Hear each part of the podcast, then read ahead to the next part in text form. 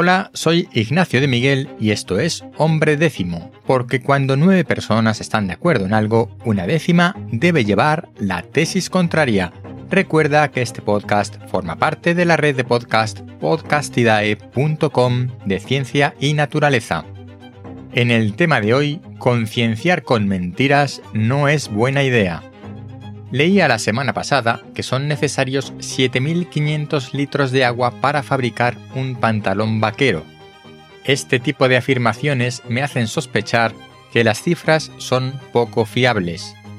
En este caso no tengo otros datos para confirmarlo, pero sobre todo no he logrado encontrar la fuente de estos datos. Una afirmación periodística de un dato medido pero sin citar la fuente de origen ni cómo se ha realizado la medida. Este no es el periodismo que yo estudié en mis tiempos.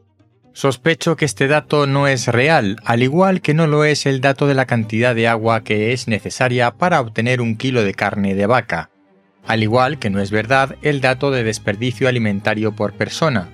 Pero si yo mismo afirmo que los datos no son verdaderos, tengo que justificar mi afirmación, no puedo caer en la misma trampa que ese periodismo de mala calidad, la cantidad de agua necesaria para fabricar una prenda tiene pinta de haber sido calculada de la misma manera que la cantidad de agua necesaria para obtener un kilo de carne.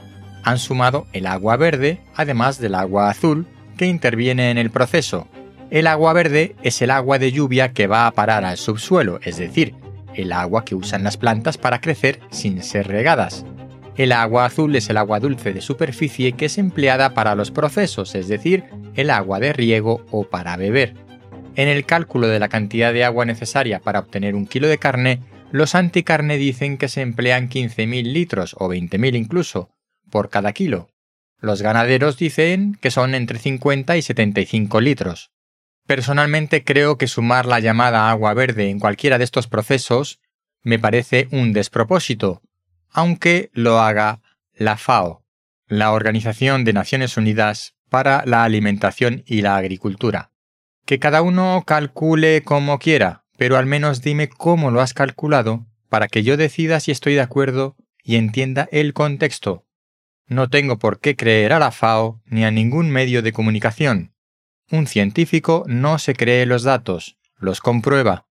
Pero como digo, no se trata de mi verdad ni de la suya, se trata de que me cuentes cómo has llegado a tus conclusiones y que el espíritu crítico de cada uno decida, que nadie decida por mí. Algo similar ocurre con los datos de despilfarro alimentario. Los datos oficiales dicen que se tiran 77 kilos de comida al año por persona en España. A continuación de esta información, me dan instrucciones para disminuir esta cifra en mi casa. En serio, ¿De verdad me estás diciendo que en mi casa se tira un kilo y medio de comida a la semana por persona? ¿De verdad no te das cuenta de que esta cifra es absurda? Puede que en origen y en la cadena de distribución se llegue a tirar esa cantidad de comida. Pero si es así, y es eso lo que quieres decir, acláralo y no me intentes culpabilizar de algo que no he hecho. De nuevo, este no es el periodismo que a mí me enseñaron. Cuando no se dice toda la verdad, se está mintiendo, y cuando se intenta concienciar de algo con mentiras, no se consigue avanzar nada. Hasta aquí el episodio de hoy. Recuerda suscribirte en nombredécimo.com a la newsletter para no perderte nada. Hasta pronto.